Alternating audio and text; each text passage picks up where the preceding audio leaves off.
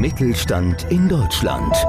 Der Mittelstandspodcast mit Kajetan Brandstetter. Michael Merkel ist mehrfach ausgezeichneter Keynote-Speaker, Autor und Experte für Fokus und Performance. In seinen mitreißenden Vorträgen fesselt er die Zuhörer mit inspirierenden und unterhaltsamen Impulsen zu den Geheimnissen der Weltklasse-Performer. In dieser Episode erklärt er, warum manche Menschen die Leiter immer weiter nach oben klettern, während andere scheitern, warum manche Menschen scheinbar immer den richtigen Riecher haben, haben, während andere das Gefühl haben, alles falsch zu machen und vieles mehr.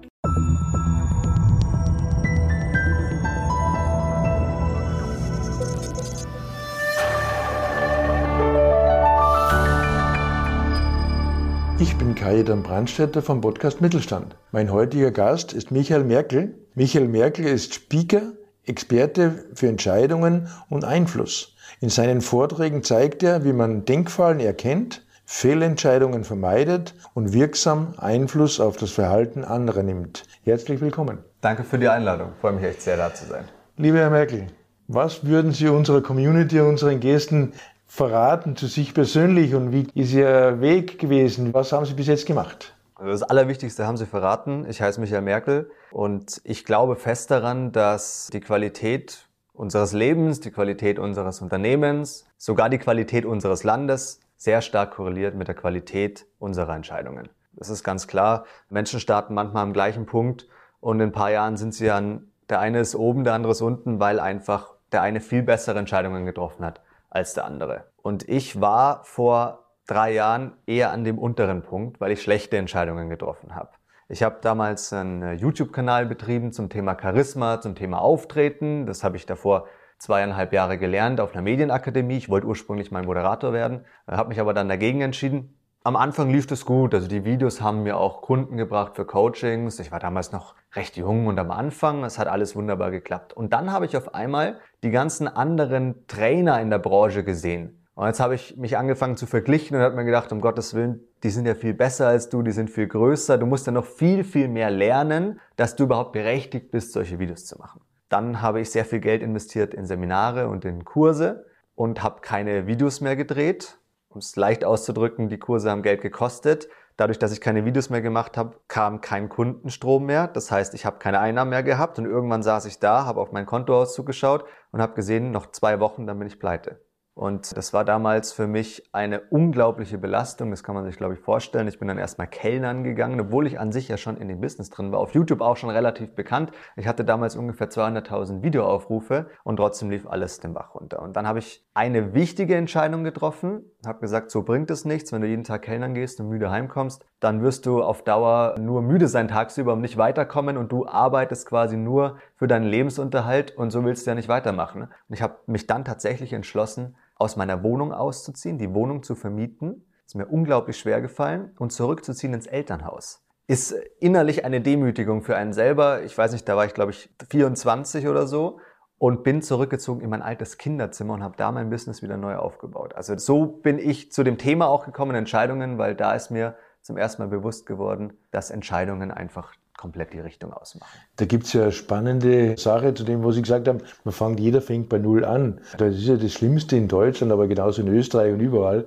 Das ist ja der Neid. Und viele sagen ja, der hat so viel Geld und so. Und da gibt es ja Studien darüber, wie man die ganzen Leute das Geld wegnimmt und jeden 100 Euro in die Hand gibt, nach zwei, drei Jahren spätestens haben wir die Verteilung genauso, wie sie jetzt ist. So ist es. Und, und das ist übrigens auch ein spannender Punkt. Da sind wir auch nämlich bei einem ganz wichtigen Punkt für Entscheidungen, nämlich quasi Heuristiken. Also ich schaue mir ein Kriterium an und das ist leicht sichtbar, das ist das Geld. Ich kann natürlich sehr leicht sehen, ob einer reicher ist oder ob einer ärmer ist. Aber was ja eigentlich dahinter steckt, was aber unsichtbar ist, ist eben, wie gut ist der vielleicht gebildet oder wie viele Fähigkeiten hat er und wie gute Entscheidungen trifft er. Das sehen wir aber nicht und deswegen ist das völlig richtig. Dann sagen wir immer, ja, die Reichen sind reich, weil sie haben ja schon das Geld und so weiter. Dabei steckt ja was ganz anderes hinter dem Reichtum. Das ist ein super Beispiel. Diese Studie liebe ich, wirklich. ja, aber wie gesagt, da kann man auch sagen, da gibt es den typischen Blender, der in der heutigen Zeit, weil früher war es mein Haus, mein Auto. und wenn man halt sagt, okay, es gibt ja wunderbare Leasingverträge, die dann wahrscheinlich das Geld nicht zum Danken haben, also eigentlich nach außen hin kann man so auch nichts sagen. Aber Zu unserem Thema mal, Herr Merkel. Wie sind Sie zur heutigen Firma gekommen, zu dem, was Sie heute machen? Ja, da muss ich im Prinzip da weitermachen, wo ich aufgehört, aufgehört habe. Genau. Mal, ja. ja, also nachdem ich dann da diese, ich würde fast mal sagen, Pleite erlebt habe und zurückgezogen bin, habe ich mir gedacht, okay, ich muss viele Sachen ändern. Und dann habe ich mich sehr, sehr intensiv eben mit dem Thema Entscheidungen beschäftigt. Da gibt es einige Facetten, die man beachten muss. Und ich habe auch, und das ist ein ganz wichtiger Punkt, mich zurückerinnert, was wollte ich eigentlich immer machen? Und das war ja vor Menschen sprechen. Ich wollte ja Moderator werden. Ich habe mich nur dagegen entschieden, weil man da nicht sagen kann, was man gerne von Herzen mitteilen würde, sondern man ist ja vorgegeben an irgendwelche Moderationen und Texte und da habe ich mich nicht drin wiedergesehen. Also habe ich dann den Weg gesucht auf die Bühne und das hat relativ schnell funktioniert. Ich habe als absoluter Neustarter dann sofort den größten österreichischen Rednerwettbewerb gewonnen, hatte den großen Artikel in der Süddeutschen Zeitung und so hat dieser Weg angefangen mit einem neuen Thema und mit einer anderen, ich sag mal, Darreichungsform, weil Speaking ist ja was anderes noch als Coaching. Aber da fühle ich mich sehr wohl und da stehe ich heute. Ja, vielleicht der Hinweis an der Stelle, wir werden auf jeden Fall unten in die Podcast-Beschreibung auch reinschreiben, ein paar Links, wo man auch die Beispiele sieht. Und ich glaube, das ist ganz, ganz aufschlussreich, da man auch so ein paar Beispiele über Sie sieht. Ja, wunderbar. Perfekt. Also Beispiele sind immer leichter, als wenn ich hier erkläre, glaube ich.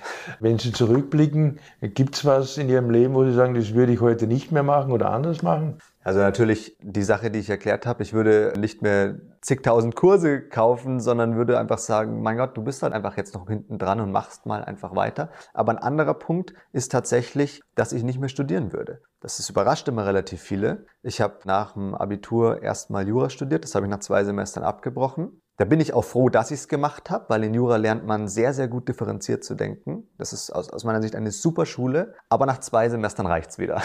Und dann habe ich Politikwissenschaften studiert. Das war mehr eigentlich Kompromiss mit meinen Eltern, weil die gesagt haben, studier doch was. Also dieses klassische Denken, dann hast du später leichter. Und ich würde Politikwissenschaften auch wieder machen, auch wieder aber nur zwei Semester, weil dort lernt man kritisches Denken. Der Studiengang ist so aufgebaut, dass man einen Text bekommt von einem Philosophen, sagen wir mal Jürgen Habermas, und man soll den dann in der Prüfung nicht wiedergeben, sondern man soll ihn kritisch hinterfragen. Also das ist ja der Unterschied zu vielen anderen Fachbereichen, dass man eben nicht das Gelernte wiedergibt, sondern dass man eben sagt, nee, nee, ich sehe es anders. Das finde ich eine sehr gute Schule, aber ich würde es früher aufhören, um mich früher auf das zu fokussieren, was ich dann wirklich machen will, weil ich wollte kein Politologe an sich werden. Also Sie würden die Überschrift nehmen, ich bin erfolgreich gescheitert, oder? Ja, aber man, man weiß natürlich auch nie, ob ein früheres Scheitern nicht noch zu einem größeren, späteren Erfolg führt. Ja. Da müssen wir ja in die Zukunft ja, schauen. Da gibt es ja viele, viele Beispiele, wo man sagt, Schulbildung alleine ist es ja nicht. Es ist einfach darum, was man daraus macht dann eigentlich für sich selber, gell? Ja, total. Ich meine, die Schulbildung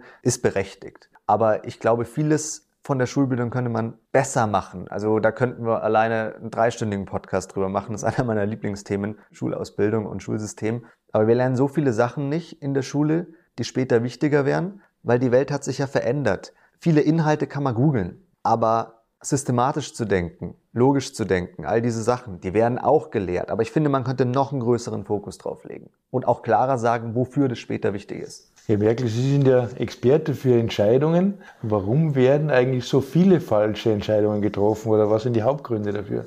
Also hauptsächlich liegt es daran, dass unser Gehirn, so wie es aufgebaut ist, nicht für die Welt ist, in der wir heute leben. Unser Gehirn ist schlichtweg für die Steinzeit aufgebaut. Und damals waren Entscheidungen viel, viel leichter. Die Welt war nicht komplex, sondern sie haben meistens eine Situation gehabt und zwei Möglichkeiten. Es ist meistens davonlaufen gewesen oder angreifen oder vielleicht noch totstellen. So waren die meisten Entscheidungen aufgebaut. Angriff oder Flucht. Heute ist es ganz anders. Heute ist die Welt so komplex. Es gibt so viele Kriterien, die einwirken. Deswegen müssen wir heute sehr, sehr aufpassen, wenn wir versuchen, unserer Intuition zu trauen. In der Steinzeit war Intuition super. Ja, also hat irgendwo was geraschelt oder so, weglaufen, warst du fein raus. Im Zweifel hast du dich halt getäuscht, macht nichts, ja. Aber die Intuition hat geholfen bei den meisten Entscheidungen. Aber heute führt uns die Intuition häufig zu einer Fehlentscheidung. Weil die Welt sich verändert hat. Und da sind wir bei Denkfallen, die entstehen. Und diese Denkfallen gilt es zu verhindern. Sie haben da ein interessantes Stichwort gegeben, Denkfallen. Was sind nach Ihrer Meinung, Herr Merkel, oder Ihrer Überzeugung die häufigsten Denkfallen? Also erforscht sind 120 systematische Denkfallen, wirklich wissenschaftlich erforscht. Die meisten haben aber die gleiche Ursache. Eine Ursache ist zum Beispiel das, was ich vorhin gesagt habe, dass wir ein falsches Kriterium ansetzen für etwas, was sichtbarer ist, das war in dem vorigen Beispiel das Geld, als etwas, was eigentlich dahinter steht. Was anderes ist, dass wir Ursache und Wirkung häufig vertauschen. In der Corona-Debatte zum Beispiel hatte ich eine Diskussion mit einer Bekannten und das war relativ am Anfang und hat sie gesagt, ja, die Inzidenz ist doch so niedrig, braucht man doch keinen Lockdown. Der Lockdown ist doch völlig unnötig, weil die Inzidenz ist niedrig. Und jetzt geht es mir gar nicht darum, irgendwie zu entscheiden oder zu sagen, der Lockdown ist richtig oder falsch, aber das Argument ist nicht schlüssig. Also nur darum geht's mir. Das Argument ist nicht schlüssig. Ich habe ihr dann gesagt, würdest du auch Ampeln abschaffen, weil es wenig Verkehrsunfälle gibt? Und dann hat sie langsam verstanden, sie vertauscht Ursache und Wirkung, denn die niedrige Inzidenz war ja eine Folge des Lockdowns. Das sind hauptsächlich die Denkfallen, die es gibt. Es gibt noch zwei, drei mehr. Am, am häufigsten vorkommt der Confirmation Bias, dass wir eine Meinung haben. Auch das sehen wir aktuell sehr stark in allen Meinungsverschiedenheiten. Wir glauben etwas und jetzt sehen wir nur noch Dinge, die unsere Meinung bestärken und dadurch wird unsere Meinung noch gefestigter. Wir müssten eigentlich, wenn wir was glauben, im ersten Moment nach etwas suchen, was uns selbst falsifiziert. Es gibt eine wunderbare Studie von einem Professor, der hat in seiner Vorlesung eine Aufgabe gestellt. Und zwar hat er gesagt, ich zeige euch jetzt eine Zahlenreihe und ihr könnt immer eine Zahl weiter nennen und ich sage euch dann, ob die Regel für die Zahlenreihe darauf passt. Und ihr müsst mir am Ende sagen, welche Regel steckt hinter der Zahlenreihe. Und es ging los mit 2, 4, 6. Dann hat natürlich der erste Student sich gemeldet und gesagt, 8. Sagt der Professor, ja, passt auf die Regel. Dann hat er sich wieder gemeldet, 10. Sagt er, passt auf die Regel. Student, ja, es sind immer zwei mehr. Sagt der Professor, nein, das ist nicht die Regel. So ging das mit mehreren. Und irgendeiner hat es schlau gemacht. Der hat nicht die Zahlen genannt, von denen er glaubte, dass sie als nächstes kommen, sondern er hat sich versucht, selbst zu falsifizieren. Das heißt, wenn er gedacht hätte, die Regel heißt plus zwei, dann hätte er gesagt sieben. Und wenn der Professor gesagt hätte, passt auf die Regel, dann weiß er, a plus 2 stimmt nicht. Also er hat versucht, sich selbst zu falsifizieren und nicht zu verifizieren. Und dadurch ist er auf die Regel letztendlich am Ende gekommen. Das müsste man jetzt durchspielen, dann würde man es noch besser sehen. Also wir müssen uns selbst versuchen zu falsifizieren und das fällt uns so schwer. Ja, man, das menschliche Gehirn lässt sich ja auch leicht beeinflussen in dem Sinn, weil das schöne Beispiel, das ich gerade gebracht habe, ich sehe das immer, wenn man sich eine bestimmte Automarke ausgesucht hat, ab dem Moment, wo man es bestellt hat, sieht man plötzlich mehrere von diesen Autos. Ja. Oder man sagt, es gibt ja keine roten roten Autos. Aber wenn ich selber ein rotes Auto habe, plötzlich ist jedes zweite Auto rot. Genau, das nennt man Bader-Meinhof-Effekt tatsächlich. Mhm. Hat irgendwie was damit zu tun, dass jemand mal,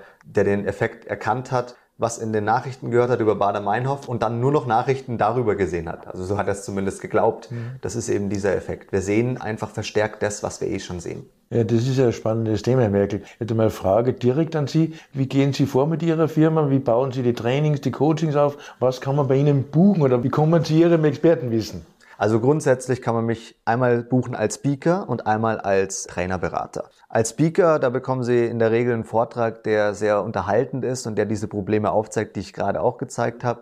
Ich bin auch jemand auf der Bühne, der sehr interaktiv ist. Das heißt, ich versuche, das Publikum in die Denkfallen zu locken. Das ist ein bisschen gemein, aber dann erkennt das Publikum besser, ah, ich mache sie auch. Weil wir glauben ja häufig aufgrund unserer Intelligenz, und wir sind ja eigentlich alle intelligente Menschen, dass wir keine Fehlentscheidungen treffen. Aber Intelligenz schützt nicht vor Fehlentscheidungen. Absolut nicht. Das ist die eine Sache und die andere Sache ist wirklich einfach für Trainings und dann können Sie als Führungskraft oder generell Ihre Führungskräfte oder auch Ihre Mitarbeiter genau lernen, welche Denkfallen es gibt und auch welchen Weg man gehen kann zu einer Entscheidung. Denn wenn Sie als Führungskraft eine Entscheidung treffen, hat die ja immense Auswirkungen. Sie treffen ja für viele Menschen eine Entscheidung. Jeff Bezos hat gesagt, meine Hauptaufgabe ist es täglich zwei gute Entscheidungen zu treffen. Und Warren Buffett hat gesagt, meine Aufgabe ist es jährlich zwei gute Entscheidungen zu treffen. Das reicht schon für ihn als Investor. Und das bekommen sie im Endeffekt mit in den Trainings. Ja, das wäre eine spannende Sache, jetzt mal so ein Kickoff oder so, dann wirklich ja. auch die Abteilungen abholt, dass man da wirklich mal diese Denkfallen stellt. Ja. Und jetzt natürlich für die wichtigste Frage, so für mich fast zum Schluss, also ich könnte jetzt noch stundenlang mit Ihnen reden, wie schaffe ich es, eben genau diese Denkfallen gezielt zu vermeiden? Oder kann man das? Ja, man kann es. Es ist immer noch schwer dann, aber man kann es nur, wenn man sie kennt. Vor allem, wenn man weiß, welche verschiedenen Mechanismen. Es gibt zwar 120 verschiedene Denkfallen, aber die Ursachen, das sind vielleicht nur sechs oder sieben verschiedene. Und wenn Sie die kennen, dann können Sie bei großen Entscheidungen die durchgehen und überlegen, mache ich gerade diesen Denkfehler. Das hilft schon wirklich sehr, dass man die meisten erkennt. So bei Alltagsentscheidungen, ob ich jetzt die roten oder weißen Socken anziehe, da brauchen Sie sowas nicht. Das wäre zu anstrengend. Aber rote Socken sollten Sie sowieso nicht tragen aus meiner Sicht. Aber Sie können bei großen Entscheidungen die Denkfallen durchgehen und überlegen, ob Sie gerade in eine tappen. Und da können Sie Ihre Entscheidungsqualität um einige Prozentpunkte verbessern. Jetzt sind Sie mir fast zuvorkommen, Herr Merkel, weil ich wollte eigentlich jetzt noch zu den absoluten heutigen Tipp des Tages für unsere Community hören von Ihnen. Aber das können Sie gerne trotzdem noch mal so einen kleinen Tipp auf den Weg geben. Ja, da mache ich das gerne noch. Aus meiner Sicht, der beste Tipp, um Entscheidungen zu treffen, ist nicht nur in erster Konsequenz zu denken, sondern in zweiter, dritter, vierter. Also wir treffen ganz oft Entscheidungen, weil wir sagen, ich gebe mal ein super Beispiel, Nachrichten schauen. So, warum schauen Menschen Nachrichten? Klar, weil sie sagen, dann bin ich informiert. Das ist die erste Konsequenz. Sie schauen Nachrichten, sie sind informiert. Über die zweite, dritte, vierte Konsequenz denkt niemand mehr nach. Was ist zum Beispiel die zweite, dritte, vierte Konsequenz? Man hat herausgefunden, dass hauptsächlich Nachrichten natürlich negativ sind. Das wissen wir alle. Die bringen am meisten Aufmerksamkeit. Eine Studie hat gezeigt, die ging über den Boston-Marathon, über den Anschlag, können Sie sich vielleicht auch noch erinnern.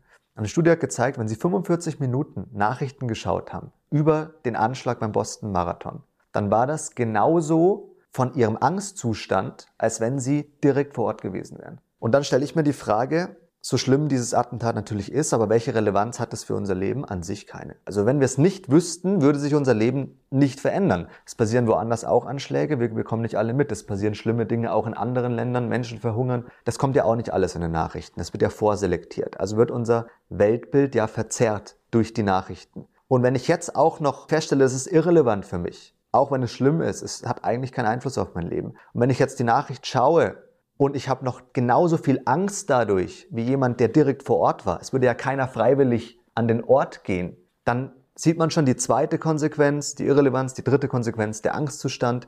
Die vierte Konsequenz ist wieder aus dem Angstzustand. Vielleicht treffe ich Entscheidungen viel verängstigter und so weiter. Vielleicht wird mein Weltbild negativ. Fünfte Konsequenz. Also Sie sehen die erste Konsequenz, das ist der Grund, warum Menschen Nachrichten schauen. Sie sind informiert. Das ist noch vielleicht gut. Aber die zweite, dritte, vierte ist schon negativ. Und sich darüber Gedanken zu machen, nicht nur was ist die erste Konsequenz meiner Entscheidung, sondern was sind die Konsequenzen dahinter, da machen sie riesige Sprünge in der Qualität. Man kann es nicht immer vorhersehen, aber das ist wirklich mit das Entscheidendste aus meiner Sicht. Herr Merkel, ganz, ganz herzlichen Dank für dieses spannende Interview. Dankeschön. Hat super Spaß gemacht.